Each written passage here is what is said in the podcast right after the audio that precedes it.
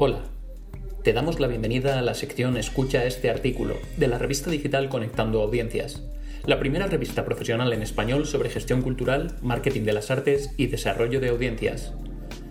Estás escuchando la voz de Pedro Pérez y en esta ocasión te ofrecemos la lectura del artículo titulado Después del intervalo, acto 2. ¿Qué nos dice el público? Escrito por Katie Rains, socia de Indigo Limited.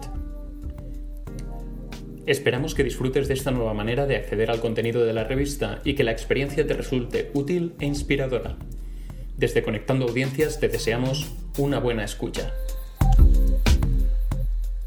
A finales de marzo, mientras estábamos en pleno proceso de cancelar actuaciones y ver colapsar el mundo tal como lo conocíamos, decidí ayudar a algunas de las organizaciones culturales con las que trabajamos en Indigo Limited, a comenzar a comprender el probable impacto de la pandemia COVID en sus públicos Creamos una breve encuesta y pedimos a la audiencia que la completara.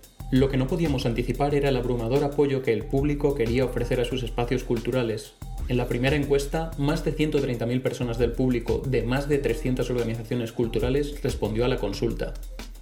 Desde la Royal Opera House hasta el Landy Reeve, desde el Sattler Wells hasta el Theatre Clyde, 9 de cada 10 personas nos dijo cuánto echa de menos la oportunidad de acudir a eventos en vivo y apoyar a sus espacios culturales locales y más del 80% declaró estar seriamente preocupado preocupada por si la organización que aman sobrevivirá tras la pandemia. Estoy deseando poder apoyar a eventos culturales locales y nacionales y pienso reservar mis entradas tan pronto como sea posible. Estoy muy preocupada por la supervivencia de mi teatro local. En las siguientes semanas continuamos preguntando al público lo que pensaba y cómo se sentía, tras haber analizado los resultados de más de 200.000 personas hasta ahora y leído cientos de sus comentarios, no podemos subestimar la aprensión, la preocupación y la confusión que la pandemia ha creado, tanto para las organizaciones culturales como para las audiencias, sobre cómo planificar el regreso y el después del intervalo de las actuaciones en vivo. Menos de una de cada cinco personas declara estar reservando o comprando entradas para eventos culturales en vivo en este momento, y solo tres de cada diez consideraría reservar una entrada en los próximos tres meses. Lo que queda claro de nuestra segunda encuesta es que existe una tensión entre lo que el público quiere de nosotros y lo que es económicamente viable para la mayoría de las organizaciones culturales. Dos tercios de las audiencias dicen que regresarían a espacios con medidas de distanciamiento social, algunas de ellas como las que hemos podido ver en las imágenes de numerosas salas de conciertos y teatros de la Unión Europea. Los comentarios de los encuestados muestran una frustración real sobre por qué no podemos hacer esto en sus espacios. Cuanto antes mejor. La salud mental es muy importante para mí, por lo que cuanto antes podamos volver a la normalidad mejor, incluso si tengo que usar los equipos de protección sanitaria personal, EPI, que se estipulen en el evento.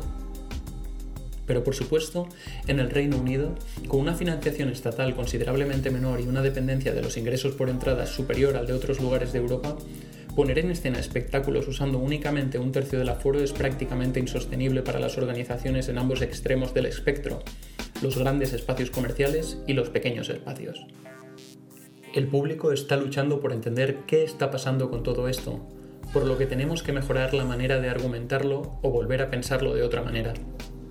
Irónicamente, a pesar de la preocupación y la desesperación de muchos por volver a los eventos en vivo, el público declara estar preparado para invertir más en los espacios e iniciativas culturales, pero nos pide que seamos audaces, valientes y creativos.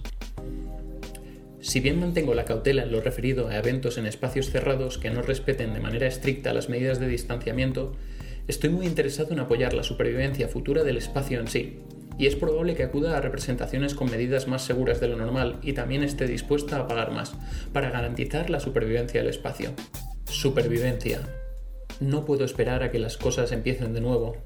Esperamos ideas innovadoras que, sin duda, contribuirán al desarrollo futuro de los propios eventos culturales, 8 de cada 10 personas declaran estar interesadas en la cultura online y 9 de cada 10 en trasladar la cultura al aire libre. Están dispuestas a pagar por ambos tipos de experiencias. Echo de menos ir al teatro, así que agradecería un cambio de formato para seguir disfrutando de esta forma de entretenimiento y sentirme parte de la comunidad.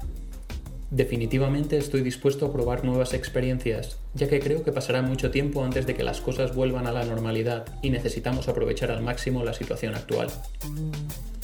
Anticipo que los espacios que abren con distanciamiento social, como Home Manchester, que ha anunciado que reabrirá en septiembre, serán recompensados con creces, al igual que las organizaciones que están encontrando formas innovadoras de crear y distribuir su contenido, con el fin de mantener y desarrollar audiencias, y de seguir formando parte de la vida de las personas. O las asociaciones de organizaciones grandes y pequeñas que trabajan juntas para desarrollar espacios de actuación compartidos, seguros, libres de la COVID tanto en interiores como en exteriores, poniendo en común equipos y experiencia para crear contenido digital.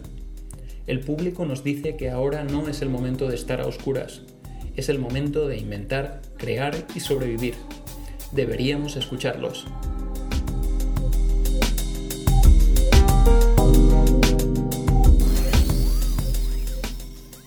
Esperamos que hayas disfrutado de este texto.